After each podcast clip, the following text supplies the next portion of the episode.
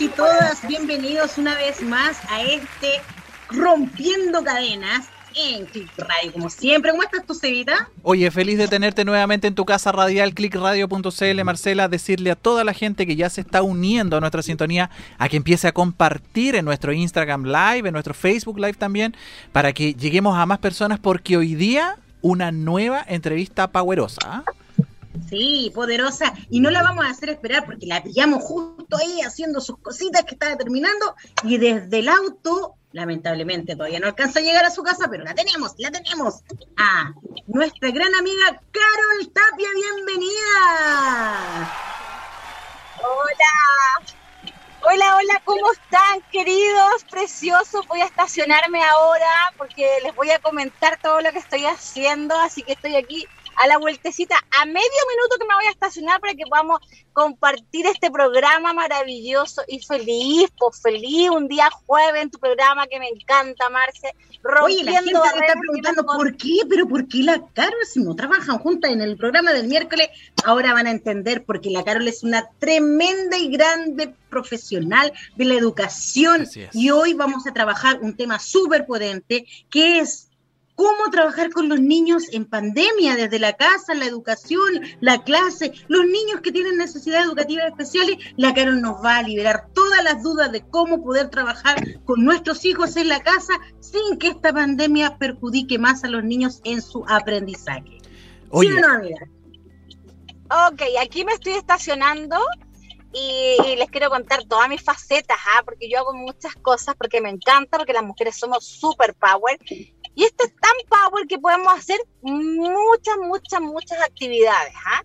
Así que eso, pues Marce, dime, ¿qué es lo que me quieres preguntar? Yo feliz aquí, dispuesta para toda la audiencia. no iba a decir algo? Sí, no iba a contar yo, algo? Yo te iba a comentar, Marce, que lo que vamos a conversar hoy día con la Carol, un tema que no se toca habitualmente, el tema de cómo son las técnicas de educación hoy día en la casa, porque al final llevamos efectivamente más de un año en pandemia con los niños estudiando por, por video, por Zoom, por Meets, como sea, y pero nadie le dijo, nadie le enseñó a los papás eh, cómo enfrentar eso, cómo, cómo, cómo cambiar, cómo transformar la casa al colegio. Y eso hoy día eh, también lo vamos a conversar con Carol.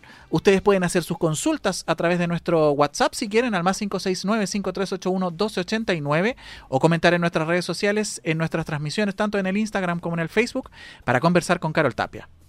Así es, si usted tiene una duda de cómo, o preguntarle a Carol cómo puede trabajar con su niño o su niño eh, desde, desde el Facebook, puede hacer las preguntas, nos puede mandar un audio o a través de Instagram. La Carol aquí está para responder todas las preguntas. ¿Cómo estás? Pero antes de eso, nos gustaría que conozcan a la Carol profesional. La conocen en el programa, la Carol de Conexión en Positivo. Hoy vamos a conocer a esta Carol Tapia profesional, profesora, eh, magíster en eh, dirección educacional. Vamos a conocer mucho más de ella, así que vamos a preguntarle, ¿quién es Carol Tapia? Y les quiero comentar que hoy día puedo hacer publicidad además hasta las 12 de la noche, ¿ah? Así que para que me pregunten también de lo ah. otro, ¿ah? También, ¿ah? Para que también pensamos que, pensamos que era hasta las 10 nomás. hasta las 12 de la noche.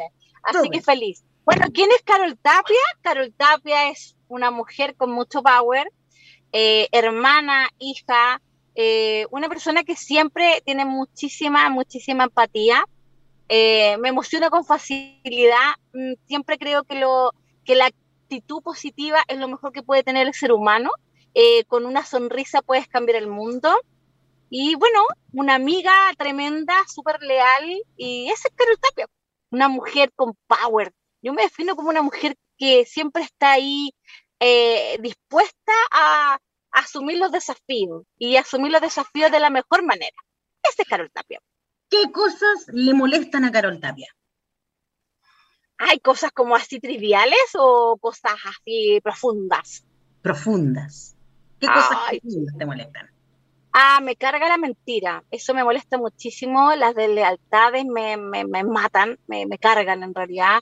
Eh, eso creo que es lo que más me molesta, ser eh, eh, las personas que son desleales, eh, el tema de, estar mintiendo por cualquier cosa, la envidia me carga, eso de, que estés mirando lo que hace el otro, eso de estar compitiendo con el otro no me gusta.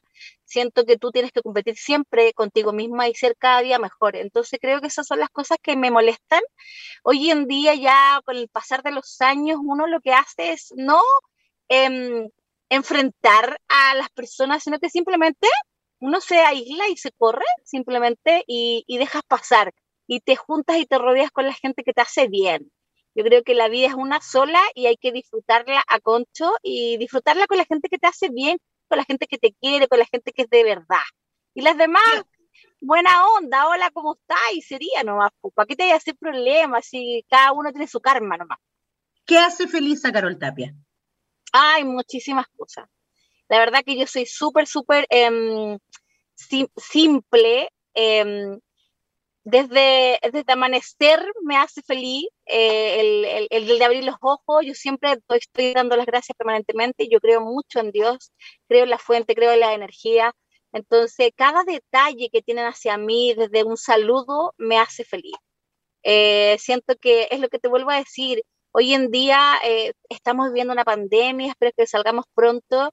Entonces, por lo tanto, hay que estar creo que todos los días agradeciendo cuando tú abres los ojos, ves a tu familia, puedes compartir, tienes una taza calentita de café que te puedes duchar en la mañana con agüita calentita. Eh, todo eso a mí me hace muy, muy, muy feliz. Aparte de viajar, que lo amo, y aparte de bailar, que me fascina, que es mi pasión, y de viajar, y de obviamente de mirar cielo. ah, no, perdón, no sé, me salí de mi papel, pero... No, por favor, estamos en otro programa, estamos en otro programa. Este no el programa el miércoles. Por favor, este es de los días miércoles, los días jueves no. Oye, Carol, eh, cuéntale al público por qué te encontramos en el auto, por qué estás en el auto y por qué se ve ese número atrás tuyo. Ah, perfecto. Bueno, el 317, ¿ah? El mejor número. Lo que pasa que aparte de ser profesora y ser jefe de una escuela básica, pequeñita, subvencionada, estoy de candidata a concejal, así que por la comuna de Maipú, Así que hoy día andamos con mis, con mis amigas, ah, que son un tremendo equipo, somos un equipo de puras mujeres, que de verdad yo me siento tan orgullosa de mis chiquillas porque nos hemos sacado la cresta, puedo decir cresta, ¿no? Ya, no importa, ya lo dije. Eh, nos hemos sacado la mugre en la calle, eh, haciendo campaña, una campaña limpia, rica, conociendo a los vecinos, y hoy día andamos retirando las palomas, así que yo pensé que íbamos a alcanzar a atacarlas todas antes de partir el programa, pero no fue así. Así que aquí estamos. Aquí te, puedo mostrar, Mayito. Ya, mira, mira, mira, mira, Mayito. Parte del equipo. Ahí, ahí, parte del equipo. Hola. Oye, qué maravilloso. Estamos acá. Oye, pero de verdad, ustedes se mueren. Mira, se baja la mallita en tres segundos, saca la paloma. Las palomas son las típicas que están ahí, que se ven nuestros rostros con nuestros números en dos segundos. Yo de verdad me siento tan orgullosa cuando veo a las chiquillas, me, me, me emociona. Es como una mamá así, ¿ah? Que, que ve, chocha, chocha de verdad porque siempre hay muchos hombres en los equipos y estas chiquillas son siete. que no las quisiera tener ahí? Power, power. Que solamente la tenemos aquí en Rompiendo Cadena, como tenemos puras mujeres power, ¿o no? Así es. En Rompiendo Cadena siempre tenemos muchas mujeres power. Sabita, como vamos ahí con los saludos a la gente que está ahí entrando en nuestro programa ahí en Facebook, en Instagram, Oye, eso, quiero saludar a la gente que ya está presente en nuestro Facebook, juntos más a nuestra amiga Tuti Tuti, Qué alegría ver los besitos, dice saludos a la Carol Hermosa y mucho éxito te desea la, la Ruth en nuestro Instagram. Vamos a saludar a los amigos de Cafetera Vara que también están ahí en, eh, en, el Instagram Live. Chiquillos, sigan compartiendo para que lleguemos a más personas porque hoy día esta entrevista está súper power. Tenemos a nuestra amiga Carol Tapia. Y ahora vamos entonces con Carol eh, a conversar. ¿Por qué nos reunimos hoy día, Carol? Hoy día eh, te invitamos porque nos interesa mucho que nos comentes eh, sobre el trabajo que se ha hecho en pandemia, eh, sobre todo en la educación, tú que eres experta en el, en el tema. lo difícil, por ejemplo, me llegó una pregunta hoy día cuando supieron que yo te había invitado, me dijeron una mamá que tiene un chico que tiene dislexia que ha sido muy complicado, pero muy complicado para ella trabajar con él en casa. Y así me contaba también de otros casos de otras mamás que ella conoce y me decía, eh, ¿cómo? ¿Cómo trabajamos nosotras, que no somos expertas, somos las mamás, obviamente los niños, pero en el tema de educación, me decía ella pastelero a sus pasteles, me decía, yo puedo apoyar a mi hijo desde mi casa, pero no soy profesional en el área. Entonces dice que para ella ha sido muy, y para otras mamás, muy complejo el tema. Mira, eh, yo, yo, te voy a comentar un poco la experiencia que nosotros hacemos en nuestra escuela. Ya, bueno, aparte de ser profesional, yo eh, soy la jefe de UTP, entonces por lo tanto, nuestra escuela es chiquitita y eh, yo además tomo a los niños que tienen alguna necesidad educativa, ¿ya? O si tiene que, si es que hay que reforzar algún contenido. Entonces, lo primero que yo hago es la primera clase, yo no se las realizo a mis alumnos. La primera clase yo se las realizo a los papitos. Esa es la primera estrategia que nosotros hacemos. Entonces yo le comento de qué se van a tratar las clases, cómo van a ser, eh, qué tips tenemos que tener. Entonces ahí vamos haciendo clases que son, yo siempre voy haciendo clases eh, constantemente con los papás, ¿ya? Entonces de ahí, de esa manera, les voy eh, entregando herramientas para que ellos lo puedan reforzar en casa y los puedan realizar. Entonces ahí hablamos de los hábitos de estudio, estrategias de estudio, que, de verdad los papitos no tienen. Y hay que partir, por supuesto, con los hábitos, ¿ya? Porque en sí la mayoría de los papás están acostumbrados a, a estudiar con los hijos para las pruebas, pero no tienen un hábito permanente, ¿no es cierto?, de hacer sus tareas o de estudiar. Entonces yo les comento cómo podemos ir funcionando con este hábito que después los niños definitivamente es súper fácil para ellos cuando ya tú les tienes un hábito y ojalá sea a la misma hora. Eh, y ahí podemos ir hablando un poquito de, estos tips, porque por ejemplo, eh, para que los niños les dé resultado, no estudiar más de media hora diaria, ¿ya? Y si van a estudiar más, porque a lo mejor le cuesta un poco más que estudie eh, más, si va a estudiar más de media hora, lo estudie en forma separada. Quiere decir que yo voy a estudiar con él todos los días algún contenido en particular, media hora, y después tienen que descansar. Ya si quieren estudiar, seguir estudiando en el mismo horario, descansan 20 minutos y vuelven a retomar la media hora. Pero yo les recomiendo que estudien media hora en la mañana y media hora en la tarde. Ya, porque si no se agobian, ya más el tema de la concentración, tú sabes que los niños van como una especie de carrusel, ¿ya? Y según la neurociencia dice que tu, tu, tu nivel de concentración va a tu edad más dos, más dos. Es decir, si yo tengo cinco años, son cinco minutos más dos, son siete. ¿Ya? Ahora, eso va a depender de cada niño, porque si fuera la realmente así, que el nivel de concentración, no sé, yo tengo tal edad, no sé, yo a mí en algunos niños sí realmente se cumple el, como, como tal lo que dice la neurociencia, eh, pero en otros no. Pero sí, el tema de la concentración no más de media hora, el niño puede rendir que ese estudio eh, realmente sea positivo, ¿ya? Si tú lo tienes una hora, dos horas estudiando, la verdad que no, no, no, no, no es lo mismo, no le va a dar el mismo resultado. Así que yo siempre le digo a los papitos que estudie media hora, pero media hora todos los días. Si no tiene que estudiar, no importa, que repase, que haga caligrafía, eh, léale un cuento, trabajen en, todo lo que tenga que ver con, por ejemplo, yo, todos los niños de primero básico que les cuesta muchísimo en pandemia, porque tú sabes que recién están aprendiendo, entonces imagínate tú todo lo que es eh, eh, poder aprender a leer, aprender, a escribir, entonces es súper difícil para los niños y hoy en día niños de tercero básico tú te das cuenta que no están leyendo, que no están escribiendo justamente por este proceso. ¿Ya?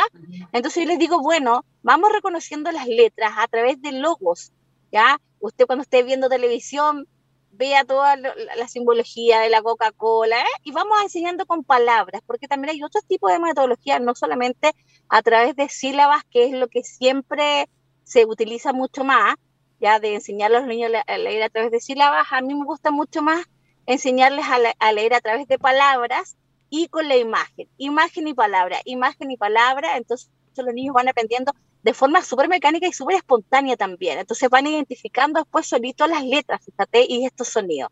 A mí me da mucho resultado, yo utilizo un método que se llama palabras más palabras, que se crea para, que los niños con, eh, para los niños con déficit intelectual aprendieran a leer.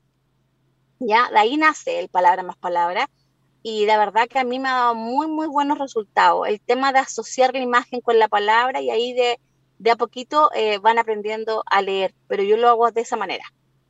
Carol, ¿en qué perjudica al niño o a la niña la frustración del padre en la casa? Oh, muchísimo, muchísimo, porque en realidad las frustraciones de los padres eh, lo que hace es que los niños eh, tienen su autoestima descendida, ya porque ellos ven tanta frustración de los papás ellos se sienten como que no están cumpliendo con las expectativas de ellos. Entonces, obviamente, empiezan ellos a frustrarse también.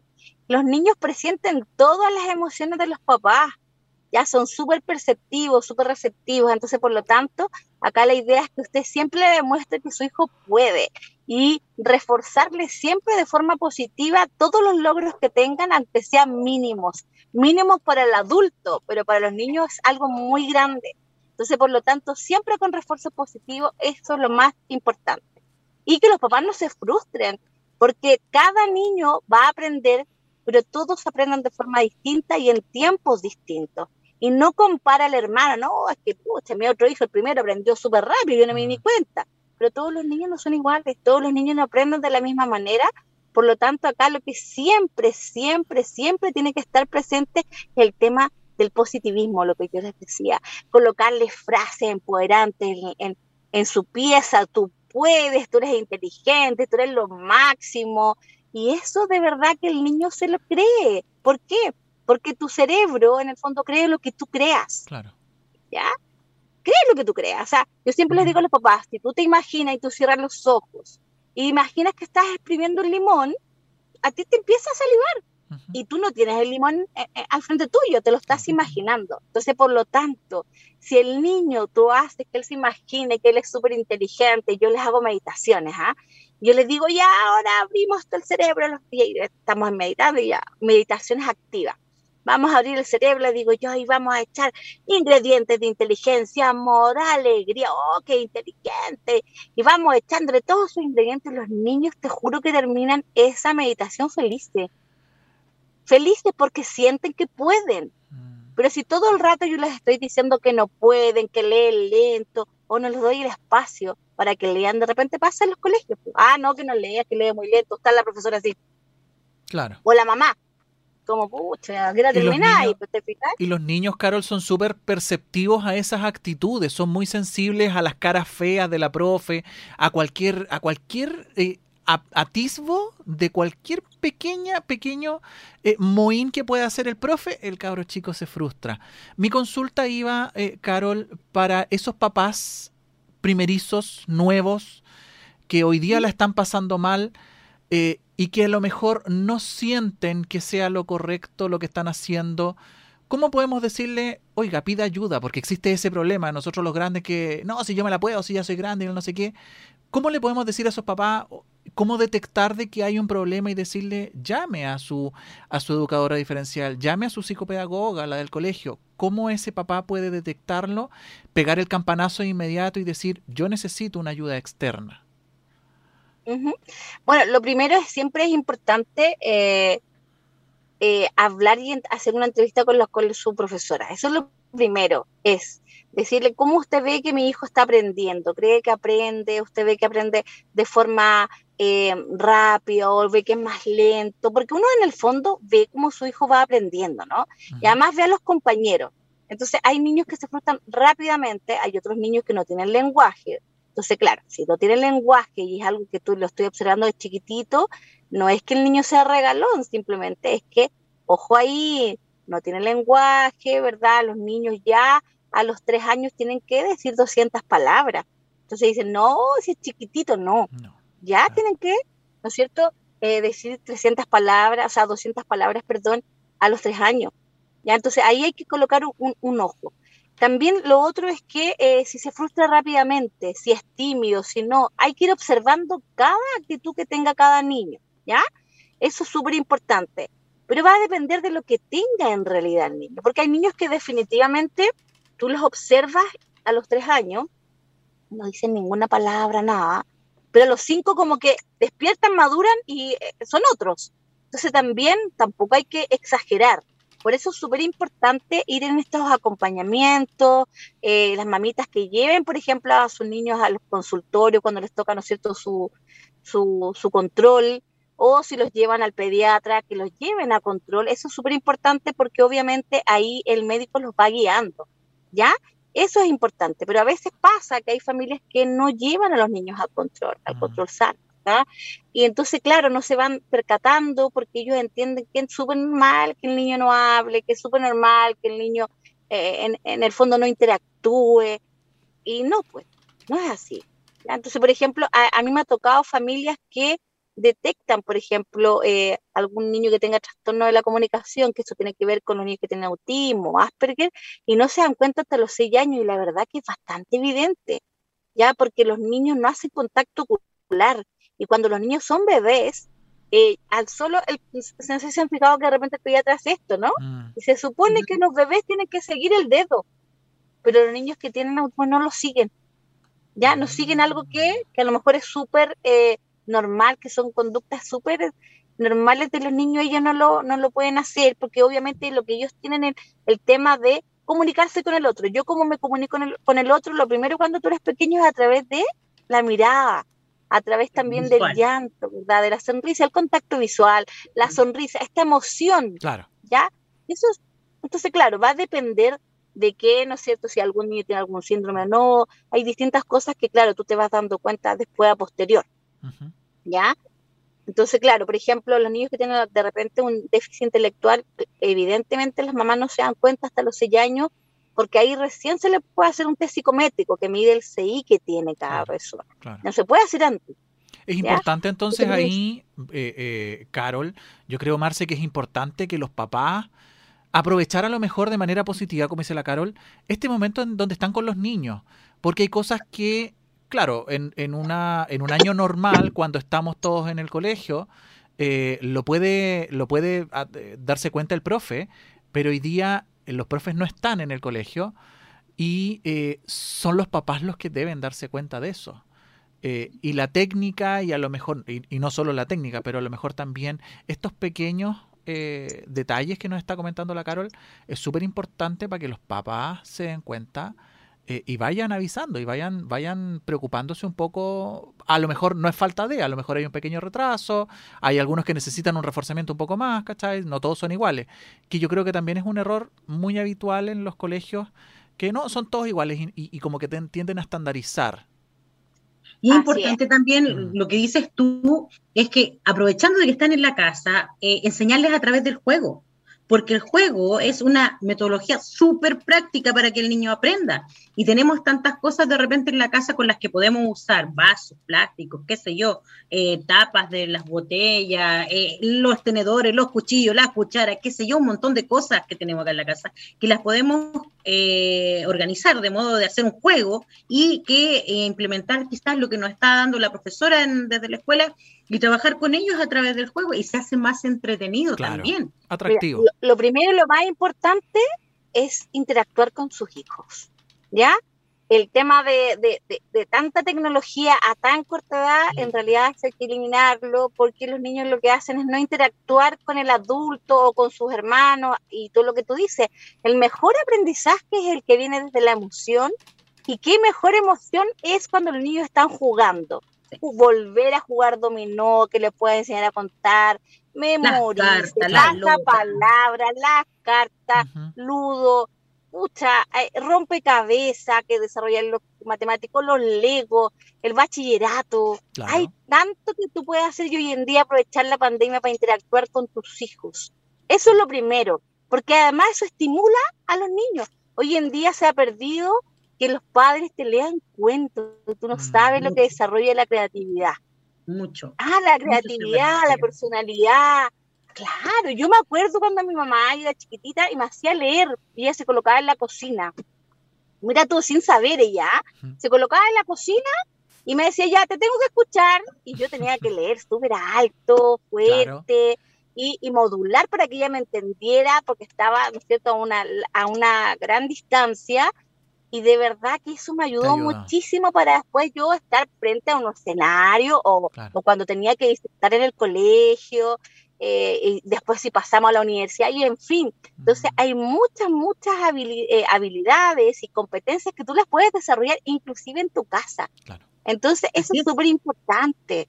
¿Ya? Sí, de todas maneras. Oye, inclusive yo volviendo al tema de, irme para atrás un poquito para, para, para poder como ayudar a esta mamá, si que eh, hay alguna frustración, como yo te preguntaba recién, ¿qué pasa cuando los papás se frustran? Si hay una frustración, podemos delegar de repente eh, el, aprendizaje a una hermana mayor o a un, al papá o, a la abuelita que quizás la, lo pueda, la pueda ayudar en este tema de que obviamente la mamá, como dices tú, le pone o le ponen cara de que, ay, pero es que no aprendes, o mucha, o ya choreada de que el niño no dice la respuesta que ellas quieren escuchar o que ellos quieren escuchar.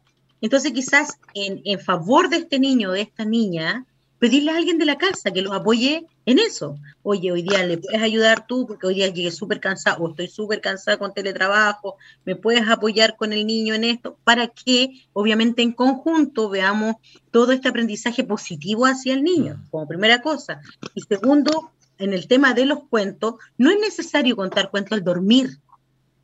No es necesario que yo me haga un hábito de contar cuentos cuando los niños se vayan a dormir. Yo le puedo contar un cuento al despertar le puedo contar un cuento como premio después de almuerzo, o le puedo contar un cuento como premio porque se sacó una muy buena nota en la escuela. Mira, el cuento puede lo que tú ser un premio. Claro. El, pero por supuesto, lo que pasa es que aquí tú puedes involucrar a toda la familia ya eh, a lo mejor si la hermana tiene más tiempo o la abuelita, pero por supuesto, depende de la dinámica que tenga cada familia, ¿verdad? Lo que es súper, súper simpático y que les llama mucho la atención a los niños es que ellos tengan como el rincón del tesoro donde a lo mejor tengan un baúl, yo lo hago trabajar a mis niños con una caja de zapatos que ellos la decoren y coloquen ahí los materiales que vamos a trabajar, como tarjetitas, con letras, en fin, y ellos Uh, se nos fue. Eh, ah, no. Ahí está. Ahí, está. ahí sí. Ah, ahora sí. Ahora como sí. lame. Ah, lame. Ah, ya no. Ya. Estamos eh, en, la, la, cajita. Estábamos en el baúl. En esta cajita. Uh -huh en esta cajita donde tú colocas un montón de cositas que vas a trabajar. Por ejemplo, puede ser caritas, que se va a trabajar emociones, letras, si va a trabajar las vocales, o si lavado palabras, imágenes, dependiendo de lo que va a trabajar. También hay baúles o maletas que tú puedes tener en un rincón, lo decoras, y en este es el rincón del tesoro donde vamos a encontrar libros, cuentos, juegos, y donde ellos definitivamente pero no vayas para allá porque esto es un secreto, solamente vas a ir a este tesoro cuando yo esté. Entonces los niños son curiosos, les llama la atención este tesoro y qué hay ahí en ese tesoro. Lo prohibido, lo prohibido. Lo prohibido, lápices, para que puedan colorear, mandar las imágenes. Em, entonces hay tantas cosas que uno puede hacer con cosas súper simples y donde definitivamente los niños tengan ese hábito y les llama la atención la lectura y, y, y, y, solo tocando estos, eh, cuando son pequeños, tocando estos libros, los colores, en fin, y que ahí, ¿no es cierto?, ellos puedan, porque tú dices, ya leamos, aunque ellos no lean, ellos van inventando sus historias. Ahora, lo que tú dices, tú le puedes leer el cuento a la hora que tú quieras. Y en la noche sí también es muy rico, porque además queda esto, ¿no es cierto? Eh, cuando tú te vas a dormir es súper bueno que tú, por ejemplo, estudies también. Estudiaste, hiciste la repasada, entonces esta memoria de corto plazo pasa a largo plazo y es muy bueno. Entonces igual por eso es, es bueno leer también en la noche antes de dormir porque además se emocionan, van creando y se van durmiendo y van soñando, ¿no es cierto?, en esta historia tan linda y además esta interacción de amor también porque hay una interacción de cercanía, de amor, y cuando el niño se siente querido, ¿qué pasa, pues, chiquillo? ¿Ah? Y, genera apego. Y genera apego. Un niño feliz. Claro. Te genera apego, te sientes querido, te sientes feliz, tu autoestima se reafirma y todo. Chiquillos, les voy a comentar que voy a tener que avanzar un poquito porque vamos llegando, ¿ya? Un poquitito, pero mira, no hay nadie en la calle, voy a uno, porque tengo que avanzar. Sí, ya, avanza, Voy a avanzar. Ustedes me preguntan nomás, tengo yo el cosito. Mientras yo creo que también, eh, Marce, mientras Vamos la Carol... por mientras, seguida, antes que conversemos con la Carol, ¿no? ¿Tenís tu, ¿tenís gente? tu gente ahí en la, en la red? No sé. Que no, no tengo abierto el, el, el coso.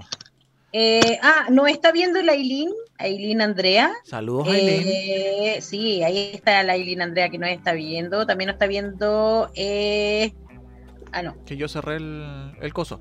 Bueno, mientras a la gente que nos está, nos está viendo, pueden comentar esta transmisión con alguna duda que ustedes tengan. Eh, ahí está la, ahí está la link, mira, aprovecho el tiro de comentar. Eh, pueden comentar esta transmisión para, para que la Carol a lo mejor nos conteste algunas dudas. Aileen Andrea dice, mi hija se ha entretenido pintando, ya sea con témpera, colores, eh, coloreando dibujos. Maravilloso. Maravilloso. es Maravilloso. Chiquitita, es chiquitita. Oye, y ahí yo quiero preguntarle a la Carol, mientras que, que, vaya avanzando, eh, a lo mejor me decir alguna mamá, no es que sabe que no tengo cuentos y no quiero comprar porque no tengo plata. Pero mamá, le diría yo, mi respuesta desde de mi ser profe de inglés, y aquí quiero que tú me, me corrijáis, no necesariamente eh, el niño o la pequeña me puede leer un cuento. También las noticias que a veces tienen, el diario, que a veces tienen terminología súper técnica y les, van les va enseñando eh, un vocabulario nuevo, vocabulario desconocido, poco habitual. Es positivo también que de repente lleguemos y pesquemos un diario, una revista y, se lo pidamos al pequeño y que lo lea en voz alta, enseñarle proyección de la voz, enseñarle dicción, cosas que a lo mejor uno dice, no, si cuándo las va a ocupar, si el niño, no sé, no, no va a ser un gran orador. Yo creo que también ahí encasillar al pequeño no es positivo, pero cuéntame tú, Carol, ¿cuál es tu, cuál es tu visión de, de, ese ejercicio? No, yo lo encuentro fantástico. Mira, jugar, por ejemplo, que está ahí en un programa de televisión. Entonces vamos cambiando las voces. Claro. Ya eso es súper entretenido, yo lo utilizo alto. Entonces, por ejemplo, si tienen micrófono, mejor aún. Y si se puede escuchar, es fantástico. Entonces ya ahora vamos a leer noticias. Si tú le inventáis cualquier cosa o que le invente noticias y con un tono y después les vas cambiando, y ahora vas a leer susurrando. Entonces, obviamente aprende mejor modular. Ahora vamos a leer hablando como hombre, si es mujer, o como mujer, o tonos altos o bajos, y eso es súper, pero súper positivo. Para la pronunciación. Ahora que usted habla en eso que, que tú dices, Seba, yo me, acordé cómo aprendí a leer. Mi mamá era empleada doméstica y eh, me llevaba cuando iba a trabajar, porque yo era chiquitita. Y la abuelita de la casa, la abuelita de la casa, me hacía leer todos los días el diario. Y me hacía leer que cuando yo encontrara letras grandes, tenía que alzar la voz. Ya. Leer fuerte. Tenía otra intención. Sí, que cuando veía letras medianas tenía que leer normal y cuando veía letras chiquititas tenía que leer bien bajito. Y sabes tú que yo nunca me he olvidado de ella porque ella me enseñó a leer. Qué maravilloso. Mira, pues fan. Y te das cuenta que nunca se te olvidó porque hizo algo súper significativo para ti, algo distinto. Entonces, claro, tú puedes hacer un montón de ejercicios que son entretenidos. Tú, por ejemplo, ya en un diario o revista, ya vamos a, a encerrar todas las letras, no sé, por la, la, la, la A, ya todas, coloreemos la A con tal color, vamos a colorear todas las, la, no sé, por alguna vocal o alguna consonante, dependiendo de la consonante que quiero que el niño descubra. Hay muchas cosas a través de una canción que le guste, en una receta de cocina, se pueden hacer un montón, un montón de cosas en realidad. herramientas. Eh, Claro, recortemos, recortemos letra, agrupémosla en un conjunto, la N, el otro la A, sí. Mira que, mira qué curioso lo que nos comenta Lailin, ella sigue comentándonos de, su hija, eh, que, se, que nos comentaba anteriormente, mi hija se entretiene pintando, ya sea con témperas de colores dibujando, y después pone, tiene cuatro añitos, así que su imaginación es tremenda. El Kamichibai, ellos crean un, su cuento propio, eh, es genial, dice, y se puede hacer en la casa con cosas que uno tiene, y para allá yo iba con lo que te decía, oiga, pero sabe que yo no tengo un libro de cuentos. Mira qué curioso, yo no conozco el Kamichibai. No sé si ustedes lo conocen. Sí, te cuento, amigo. El Kamichibai es un teatro, eh, este porte es un teatro, es, es un mini teatro, ¿Ya? en el que tú lo pones aquí en la parte de, de, como entre el busto y, la, y las piernas. ¿Ya? Se trabaja, se puede trabajar sentado o se puede trabajar sobre una mesa. ¿Ya? tú vas con láminas y les vas contando, este, este teatro se abre, es un mini teatro, ¿Ya? se abren las puertas y tú vas pasando las láminas y le vas contando a los niños, eh, relatando el cuento. Y las láminas van saliendo y vas sacando de a una y las van poniendo atrás. Y así va la secuencia del cuento. Pero estos kamichi que dice Lailin, que son creados por las mamás, ¿sabes cómo se hace? Cuéntame. Con una caja de zapatos. ¿Ya? Te corta una caja de zapatos, se le hace la pantallita y tú por atrás vas pasando las láminas que los mismos niños dibujan.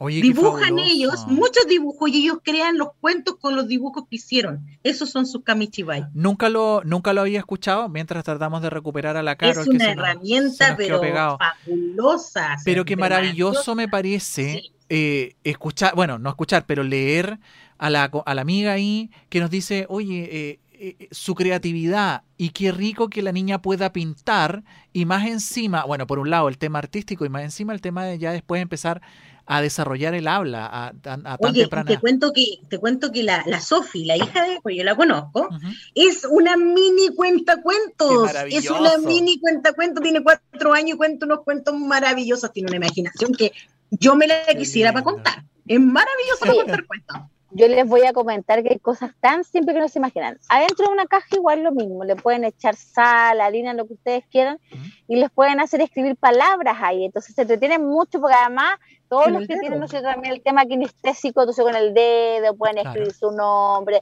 o alguna palabra y lo van borrando con la mano y se entretienen un montón. Con arena, sémola. Con arena, sémola eh, como esos slime también que van tocando, pueden ir formando palabras. No, hay un montón de cosas que son que tú los tienes al alcance de la mano con plástico. Oye, y en YouTube hay tantos tutoriales para hacer ese tipo de, cosas con los niños. con, los alimentos chiquillos, con las lentejas, con el arroz, pueden formar palabras, letras, ¿no? Es un montón. pueden hacer un montón, un montón de cosas eh, sin comprar te fijas que de repente, ay, no, es que yo no tengo, y siempre quieren comprar lo mejor y no, si con las cosas simples uno puede trabajar y recordarse de nuestros tiempos, como, oye, con tapas de bebida, sí, ay, muchas cosas podemos hacer. con un montón de cosas. Hasta instrumentos musicales, con tubos de, papel higiénico, uno alfileres, arroz adentro, lo pinta y te haces un palo de agua. Palo de agua ya tienes un palo de agua. Mira, por ejemplo, nosotros jugábamos en el colegio y ahora yo igual lo hago cuando lo se hace por internet, ¿ya? En, línea. Por ejemplo, yo colocaba música, ¿ya? Entonces, congelado. Y en el congelado yo decía, ahora, palabras que parten con la letra Ah, entonces ya primero están bailando, congelado, palabras con, que inician con letra auto, y les voy agilizando el cerebro y van pensando. Entonces, con cosas súper simples pueden jugar los papás al tombo, al alto, ¿verdad? Que tienes la pelota y dices alguna palabra, cada uno, si tú les quieres enseñar, no sé, vamos hoy día vamos a ver las verduras o las frutas. Entonces, acá integrante de la familia es una fruta. Claro. Sí. ¿Ya? Entonces, además le van colocando el no, el dibujito de la frutita y cómo se escribe la fruta, o si es más pequeño, con, con la que inicia, ¿no es cierto?, esta fruta o la verdura. Entonces, puede hacer muchas cosas. El memorice también. y no es necesario comprarlo. Inclusive en la noche, por ejemplo, si ya no le quiere contar un cuento y ya están a punto de dormir y tiene de estos punteros en el techo, hacerle escribir las letras con el puntero. A ver, escribe tu nombre. Y ahí en el mismo techo escribiendo los nombres. Escribe mamá, escribe papá. Hay tantas, tantas cosas para entretener a los niños puedes cantar con ellos, o si estás viendo, un, hoy día vamos a trabajar en, la letra, eh, alguna letra en particular, la L, por ejemplo, decirle que si le gusta pintar, porque también tú te das cuenta que cada niño tiene su habilidad. Hay niños que les gusta bailar, a otros que tienen, ¿no es cierto?, no sé, el desarrollado el tema más visual, otro más kinestésico, que es con el movimiento, ¿verdad? O auditivo. Entonces, si yo veo que la habilidad de mi hijo es auditiva, yo lo voy a hacer y le voy a enseñar a través de la música, a través de que escuche, obviamente, ¿no es cierto? Hay niños que necesitan verlo, hay otros que necesitan tocarlo. ¿Y por qué no colocar todos los elementos para descubrir cuál es la habilidad de mi hijo? ¿Verdad? Yo voy a pasar esta letra y voy a hacer que con el dedo la dibuje y que, coloque el dedo en la témpora y le pongo una hoja, un papel craft o un cartón que de repente compro algo y que el cartón lo voy a botar en la caja. No bote la caja, estírela ahí, que el niño se tire de guata y dibuje la letra A, pero además, mientras tanto, le coloco una música con la letra A. Ah, y además después que la dibujó con el cuerpo haga la letra A, no se le va a olvidar más. Claro, que trabaje con asociación, eso, todas esas técnicas que a lo mejor lo que te, yo te comentaba, o sea, los papás que que no, no tienen por qué saberlo y que sí son cosas que nosotros que somos profes las manejamos. Entonces, ¿cómo traspasarle eso? ¿Cómo evitar ese, ese miedo, ese temor que tienen estos papás de decir, oye, es que sabéis que no sé, oye, sabéis que no me atrevo, oye, sabéis que, que tengo miedo a hacerlo? Eh, es súper importante que nosotros guiemos a los papás porque también son una extensión de nosotros, en, más hoy día, en la casa. Sí, Yo les invito y, es importante también, disculpa Carito, y las mamás que tienen estas técnicas, como por ejemplo la Eileen, que mm. trabaja súper bien con su hija, tiene mucha creatividad con ella, comparta también quizás con otras mamás que no la tienen. Oye, mira, ¿sabes qué? A mí me resulta esto, quizás a tu hijo también te puede resultar, eh, o a lo mejor de esta otra manera le puede resultar. Entonces, ser un poco igual solidarias con las otras mamás, que no todas las mamás tienen las habilidades que tiene la mamá Aileen, o que tienen otras mamás, ¿me entiendes? Entonces, quizás de repente también compartir entre mamás las habilidades que hemos logrado en casa, para obviamente en beneficio de nuestros hijos y, sí, y hijas, ¿o no? Sí, lo primero que yo les quiero comentar y que siempre le digo a las mamás, que lo primero que ustedes tienen que pensar es que sus hijos sean felices. Eso es lo primero. Mm. Después, recuerden cuando ustedes eran niños o niñas. ¿Qué les gustaba hacer? Ay, tía, no sé, no me acuerdo. Jugar, pues. Eso es lo que les gusta, eso es lo que les motiva. Entonces, estudiar o aprender y para que sea significativo tiene que ser a través de algo que le guste y emocione al niño. Entonces, juegue, juegue, pero ¿cómo voy a jugar, tía, si le tengo que decir es que aprender no tiene por qué ser fome, no tiene por qué ser aburrido y no tiene que ser sistemático y así mecanizado y que sea como con dolor? Ah, eso, así como el aprendizaje entra con dolor. Mm. Claro, hay que sufrir para aprender. Y tenemos como esas creencias de que en realidad el mejor profesor es el más serio. No ah, el mejor profesor es el más serio. Oh, sí, uh, súper buen profesor porque nadie pasa el ramo. No, no, no es así. Al contrario, mientras más entretenido, mientras más positivismo exista en el aula, pero también en la casa, los niños aprenden de mejor manera, porque los niños no pierden el miedo. Porque cuando, claro, tú le estás. Que las niñas no aprendan con traumas. Que no aprendan con traumas. No, porque recién están formando, están recién formando su criterio, entonces no pueden estar eh, con susto, con miedo, lo que vimos la semana pasada o la otra vez, no me recuerdo cuando yo decía, eh, oye, yo todavía me acuerdo que para mí era súper violento, hoy día yo, yo encuentro que era violento el tema de tirar, dejar caer el, el, libro de clase apenas llegaba el profe para que todos nos quedáramos callados. ¿Cachai? Y yo quedaba pegado en el techo. Oye, estaba leyendo comentarios de la Eileen ella está muerta de la risa porque dice, los collares de fideos son lo mejor. Con cosas, estábamos hablando de las tareas o trabajitos que pueden hacer con cosas en la casa. Y también nos dice, nosotras ahora, como es otoño, buscamos hojas y las pintamos con las témperas y las calcamos en una cartulina. Mira qué cosa, Marce, qué cosa más sencilla que, que cualquiera puede salir hoy día a la calle, dos minutitos, recoge un par de hojas y te ponís a pintar una cosa súper, súper sencilla. Y me tomo unos segundos más para saludar a la gente que llegó a nuestra Instagram, DJ Full, a Roland, amigo mío, saludos Roland, Felipe Lobos y también Mark Tributo, guion bajo, está en nuestra sintonía. Saludos a ellos que están también compartiendo nuestra... Eh, Agradecer a todas las personas que están en Instagram, a y a todos los que nos están viendo también a través de Facebook y comentando sobre obviamente este trabajo que ha sido de verdad, chiquillo. Yo, yo admiro, admiro, me saco el sombrero con las mamás, los papás o quienes estén a cargo de los niños en pandemia, porque de verdad, chiquillo, encuentro que ha sido muy difícil todo esto para ellos, muy difícil, y sobre todo para los niños, aprender en estas condiciones.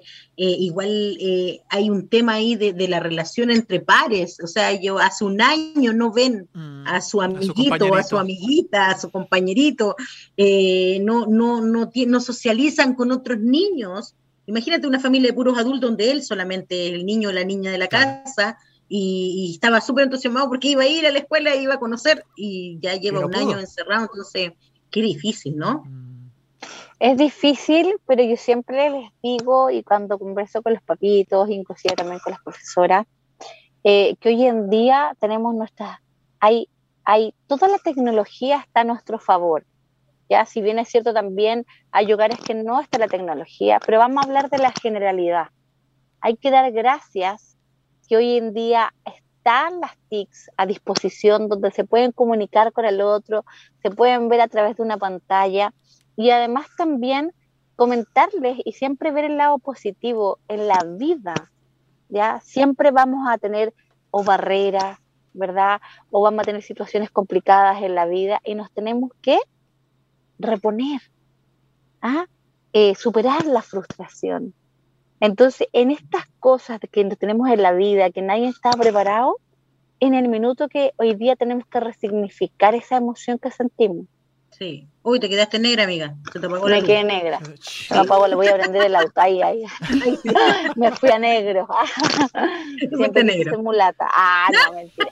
Ya, eh, ya se le salió la conexión en positivo. No, pues lo que pasa es que siempre hay que estar positiva y eso es una realidad. Cuando tú eres positivo, el niño lo percibe y el niño también es así. Entonces, cuando, no se frustran. Se contagia, se contagia de Se contagia, comprende que a lo mejor le, es atractivo y de repente puede comprender que le cuesta aprender algo, pero si se esfuerza y está en una sintonía de amor, de cariño, de agradecimiento, de una buena actitud, va a ser más fácil la vida para ellos. Y yo creo que hoy en día la pandemia nos tiene que servir para eso, para entender de que, em, primero que nada, la vida es súper frágil y que mm. la tenemos que aprovechar al máximo y dejar ese tema de la queja constante. Ay, que mi hijo no aprende, ay, que no lo hace rápido. Todo este tema de la inmediatez, que queremos todo rápido. No, démonos el tiempo. Hoy en día también conversábamos con los papás. Em, muchos papás han trabajado, se dedican tanto a trabajar que se ha perdido este seguimiento del proceso de aprendizaje. Mm. Y es como que delegamos esta función a los profesores solamente o al colegio. Y no, el aprendizaje tiene que ser, y este proceso que vive el alumno o los niños y niñas o jóvenes, tiene que ir de la mano con la escuela, con los profesores y con la familia. Y tenemos que hacer un equipo, tanto colegio como, familia. Un, un equipo no es que el colegio se tiene que hacer cargo porque el hijo es tuyo. Carol. Entonces hoy día nos tenemos que hacer parte. Cuéntame, corazón de melón. Cambió el paradigma hoy día, eh, no sé si decir gracias al COVID, pero de esta educación integral, de, de, tal como dice la Marce, somos un equipo y que el colegio eh, durante muchos años se transformó en la guardería y, y hoy día se han invertido los papeles, ¿tú crees que el paradigma cambió en el sentido de, de que volviera a ser la casa parte de esencial, creo yo, del tema del aprendizaje, los valores. Hay muchas cosas que se le delegaban al colegio. ¿Cambió hoy día? ¿O todavía no falta? No, no, todavía nos falta mucho, pero sí yo creo que dependiendo, como te vuelvo a decir, de las familias, hoy en día han valorado también el, el, el, quehacer del, del, docente. Te fijas de, de, que hoy no es fácil tampoco esta pega. Y también a mí me gusta porque a los profesores ha sido un desafío tremendo y han empezado a utilizar su creatividad a cambiar las metodologías que son, hay que decirlo, que en algunos colegios son súper arcaicas, que todavía está la guía, todavía está el plumón o, la tiza en la pizarra donde la profesora escribe, pucha, toda la materia en la pizarra. Yo les quiero contar que yo soy una persona que soy muy dispersa, soy bien hiperactiva y me cuesta concentrarme hasta el día de hoy. De hecho, estoy hablando fluido, estoy casi feliz. Ah, ya, pues no, me cuesta mucho. Iba y tan bien, amiga. También. Yo positiva, yo les digo que de verdad yo vivo la vida en alegría, en el humor, y soy así, así funciono, y quiero contagiar al mundo con esa, con esa visión. Em, y de verdad, viste, sí, soy súper dispersa. Y, y, y no, sí, verdad. Se me fue la idea. Te dije que era dispersa. No me interrumpas, Sebastián, no me interrumpas. Me mientras la cara se acuerda, mientras la cara se acuerda, cuéntanos, coméntanos qué, nos, qué, qué dice la gente en el Facebook. Eh, Oye, voy al Facebook. Aileen Andrea nos vuelve a comentar y dice: Aquí todos nos hacemos un tiempo y nos volvemos niños por mi hija para que se divierta, reímos, gritamos, saltamos, cantamos, jugamos y puedo decir que gracias a eso a mi hija no le ha afectado tanto el encierro. Mira qué importante. Mira qué maravilla. Cosas súper sencillas y yo me doy cuenta y eso yo creo que hay que alabárselo a Lailín. son cositas súper sencillas. ¿Qué hace? Como mamá. Pequeños detalles. Carol. Voy a dar un ejemplo de, no sé si han visto esta película, que es una película, la verdad, un clásico, que es La vida es bella. Sí. Maravilloso ejemplo. Es un maravilloso ejemplo que lo estoy llevando a un extremo, donde, ¿no es cierto?, ahí están el padre con su hijo viviendo en un campo de concentración, donde el padre hace todo para que el niño no se entere. Creó toda una historia. Crea una historia donde ellos están jugando a los soldados y están en una guerra, pero ellos en un mm. juego, un papel, y que los demás no son más. Premio. Y va a venir el premio final, que va a venir, se van a ganar un tanque, el que gane. Y él crea toda esa historia donde el niño no percibe, ¿te fijas? lo que está, lo que, el sufrimiento de los demás. Mm. Y te pongo ese ejemplo para que los papás vean cómo pueden resignificar lo que se está viviendo, porque además también a veces todas las frustraciones de los adultos se lo traspasan a los niños, a veces hay familias que papás que se separan y hay papás que pelean y le, le ponen en contra de la mamá, del mm. hijo, no hagan vivir al niño las frustraciones de los adultos, dejen que no el le transmitan eso, no no le transmitan, porque además eso también te perjudica en su aprendizaje. Hay retrocesos en los aprendizajes y en la, y en la etapa de maduración también. ¿Ok? Entonces eso es súper importante también. Y para retomar la idea anterior, lo que hablaba yo de, de, que gracias a la pandemia también los profesores se han puesto creativos y han cambiado su metodología. Y yo les comentaba que soy súper dispersa. Para mí, seguir una profesora que hable una hora, o sea, perdóname, yo no le entendí nada. Yo tenía que volver a leer porque de verdad la concentración es oscilante, entonces va, viene, va, viene, y hay profesores que son súper lineales para hablar. Entonces, cosas que son súper importantes, que son tips tanto para los profesores como para los papás, que cuando tú estás estudiando, cuando tú le estás explicando algo, cambia los tonos de voz. O de repente pasan cinco minutos y tú, vamos que se puede, y lo sacás y volvís de nuevo y sigues con la materia. O sigues con lo que estás estudiando, porque vuelve a reaccionar con una cosa súper simpática. Los reconectas. o, los reconectas, los reconectas, mm. sobre todo para los que somos dispersos, ¿ya? Nos cuesta mucho seguir esta, esta línea, digamos, de... Así que hay muchas cosas que se pueden hacer con cosas súper simples, eh, y dejen que sus niños sean niños, déjenlos que vuele la imaginación, sáquenle las tablets un rato, saquen los computadores, salga al patio, juegue si no tiene patio, converse, juegue juegos de mesa, converse, que sea entretenido, entreténganse ustedes, uno tiene que, oye, uno a veces jugaba solito y se inventaba el amigo, qué sé yo, te creabas un mundo en tu pieza, en el living, donde sea, hacíamos carpa, y con eso tú puedes tener un tremendo aprendizaje. Papá, mamá, dejen salir a ese niño, esa niña interna, esa que, está guardadita para que juegue con sus hijos. Con que salga a pasear al perro. Que salga. Claro, que salga a pasear. Oye, ya nos quedan súper poquitos minutos y obviamente queremos saber eh, ya terminando este, este, este tema, que le damos las gracias a todos los que participaron con el tema, los que hicieron preguntas y nos contaron su experiencia también, pero no queremos irnos sin conocer a la futura concejal de Maipú. Así que queremos saber por qué Maipú tiene que votar por Carol Tapia. Bueno, como ustedes saben, yo soy profesora diferencial eh, y nace esta, esta, esta carrera en realidad porque yo tengo dos hermanas con capacidades diferentes donde yo quiero representar a los invisibilizados, quiero que se visibilice a, toda, todas las familias que tienen niños con capacidades diferentes y ser la voz de los sin voz. ¿ah? Y tener esa representación en el Consejo. Hay mucho por hacer. Ojalá tengamos ordenanzas municipales, ¿no es cierto?, orientadas a esta temática.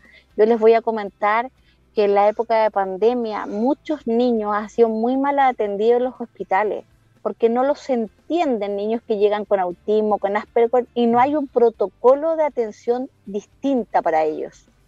Entonces, mira qué simple para nosotros decir, oh, en realidad nunca lo la gente no lo piensa, cree que todo el mundo lo van a atender igual y no.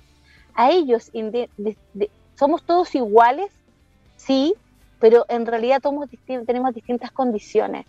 Entonces necesitamos tener protocolos en distintas, en todas las comunas del país, pero partir por la de nosotros, donde las atenciones sean distinta para nuestros niños, para nuestros jóvenes, que los comprendan, no que los envíen a la casa simplemente porque no los entienden, porque no entienden que tienen una condición distinta y los tratan pésimo. Y miren lo que les voy a decir. Qué triste lo que tú acabas de evidenciar, Carol. Falta preparación. Pero, pero ahí está, pues ahí está la futura concejal que se va a preocupar de que eso no siga pasando en su comuna. Por lo tanto, este domingo, este sábado, si usted no va el sábado, vaya el domingo. Y si no va a ir el domingo, vaya el sábado. ¿Dónde? Pero vaya. ¿Cuál es el número que tiene que marcar?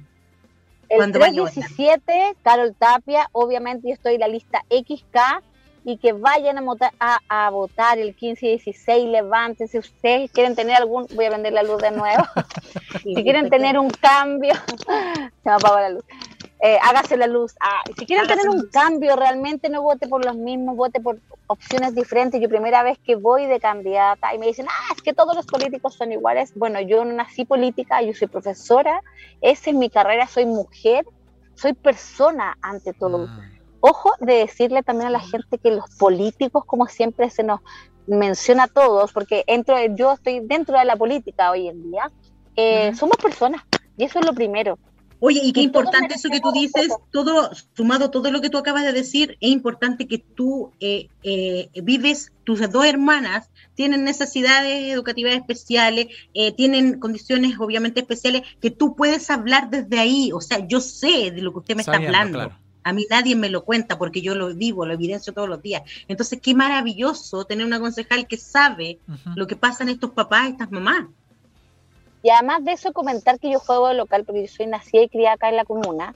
Por lo tanto, soy una maipucina que no me cuentan lo que pasa, pues yo lo vivo. Lo vivo día a día, lo respiro.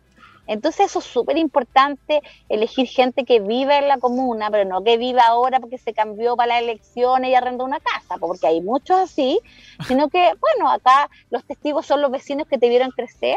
Eso es. Em, donde estudiaste. Yo además trabajo en un colegio que aquí mismo en la villa donde yo vivo, la Villa Domingo Santa María, y acá hay un colegio dentro de la villa y soy jefe del colegio, mira qué bonito. Entonces, eh, definitivamente yo juego de local, y voy a estar ahí dispuesta a mis vecinos y le digo, bueno, usted sabe dónde yo vivo, pues, ah, no se vaya a cambiar, dice, no se me voy a cambiar, y si me cambio voy a estar en Maipú, le digo yo, así que no se preocupe, porque en realidad la gente está aburrida de tantas promesas eh, que no se cumple, y tampoco hay que prometer cosas que uno no puede cumplir como concejal. Hay que ser responsable. Ya lo que sí, hay que ser responsable, lo que sí yo les digo a todos los vecinos y vecinas y a la comunidad maipucina, de que yo voy a estar con las puertas abiertas y voy a seguir en terreno. Yo siempre he hecho operativos de salud, vamos a seguir con el operativo de salud y vamos que se puede y voy a representar ahí a todos los maipucinas, a la mujer, por supuesto, que somos valientes, que somos aguerridas, que estamos siempre ahí dispuestas a escuchar al otro y además la empatía. ¿Sabes qué? Lo que más me ha llamado, porque he recorrido mucho Maipú, ¿sabes lo que más me han dicho los maipucinos? eh, aparte de todas las cosas que de pronto pueden haber carencias, ¿verdad? Como la seguridad, que es un tema país, ¿verdad? Y un montón de otras cosas de necesidad. Pero miren lo que me han dicho, ¿sabes qué? No hay respeto hoy en día. No hay respeto. Me encantaría salir tranquila a la calle y sentir que puedo decirle a una persona que se coloque la mascarilla sin que me empapele el ¿Verdad? Mira, y eso es mejorar la calidad de vida de una persona que no tiene que ver con las autoridades, tiene que ver con uno. Entonces yo siempre les digo a los vecinos, ¿qué estás haciendo tú para que nosotros podamos tener mejores calidad de vida? Saluda a tu vecino, ayúdalo, preocúpate. el buenos días, buenas tardes, buenas noches. buenos días, buenas tardes, buenas noches. El, el, cómo puede ayudar un saludo, una sonrisa, pese a que no se ve la, la, la boca, eh, uno sonríe con la mirada chiquilla y, y, los vecinos que lo están pasando mal de repente se dan cuenta de eso. Y un, y un buenos días, eh, incluso llamarlo por su nombre, hola, no sé, don Pepito, ¿cómo está? Mm. Listo. Hoy se acordó de mi nombre. Son mm. pequeños, pequeños detalles, Carol. ¿Y sabes qué? ¿Qué es lo que hay que hacer para eso? Eh, es trabajar en la educación social.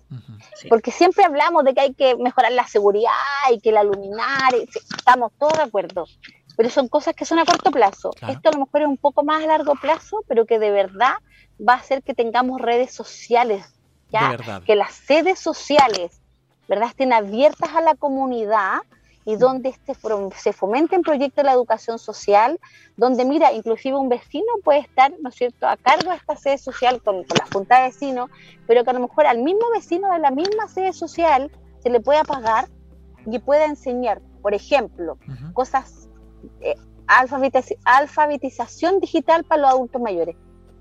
Si bien es cierto, en esta comuna hay, pero no hay, tiene que estar en la municipalidad, en la biblioteca, que es lejano.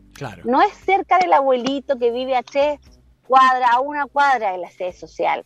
Donde, ya, donde hoy en día de repente dice, hoy tenemos bono, pero no sabe sacar su clave única. Y dice, pero hoy, pero su hijo, a lo mejor no tiene hijo, o a lo mejor el hijo está lejos. Que estas sedes sociales estén abiertas a la comunidad. Mm que tenga como, claro, un chile atiende ahí eh, comunitario, que alguien sepa sacar documentos, certificados. Y vamos con el tema de las redes sociales, donde estén estas redes sociales, donde estén terreno, los políticos estamos hablando de los congresistas, diputados que salen la semana de terreno, de la semana que están de terreno, estén ahí y se trabajen en conjunto con las autoridades comunales y con la comunidad. Por Dios que cambiaría este país. Así es. Amiga, entonces, para que no se olviden los maipucinos, ¿qué deben votar este sábado y este domingo? Por supuesto, XK 317, la mejor opción. Carol Tapia, su vecina en acción, su profe en acción. Palabra mujer, ¿ah? Palabra mujer que yo voy a estar sentada ahí y voy a estar. Y yo desde Iquique les puedo decir que así es ella lo dice, ella lo hace. La conozco hace muchos años, somos amigas muchos, años, no por eso no le voy a decir que ella dice, lo cumple, lo que dice lo cumple y siempre ha sido así. Bien, le vamos a dar las gracias hoy entonces a Carol por haber estado, por habernos ayudado con estas dudas de las mamás, de los papás que llegaron a, nuestro, a nuestro Facebook, a nuestro Instagram. También dar las gracias a todos los que estuvieron conectados hoy día, a todos los que nos vieron y nos escucharon y también compartieron. Muchas gracias por eso. Y suerte, Pucaron. Mucha suerte este sábado y este domingo, que el lunes vamos a decir, el miércoles presentamos a la concejala. A la concejala. y la próxima vez, porque la idea es que tengamos una próxima, eh, podamos eh, realmente trabajar estrategias, tips, hábitos.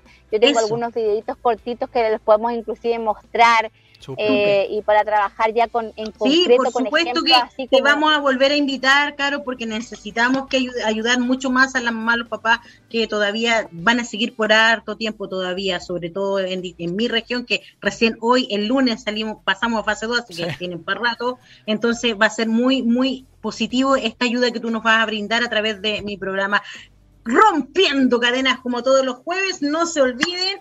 Muchas gracias, Carol.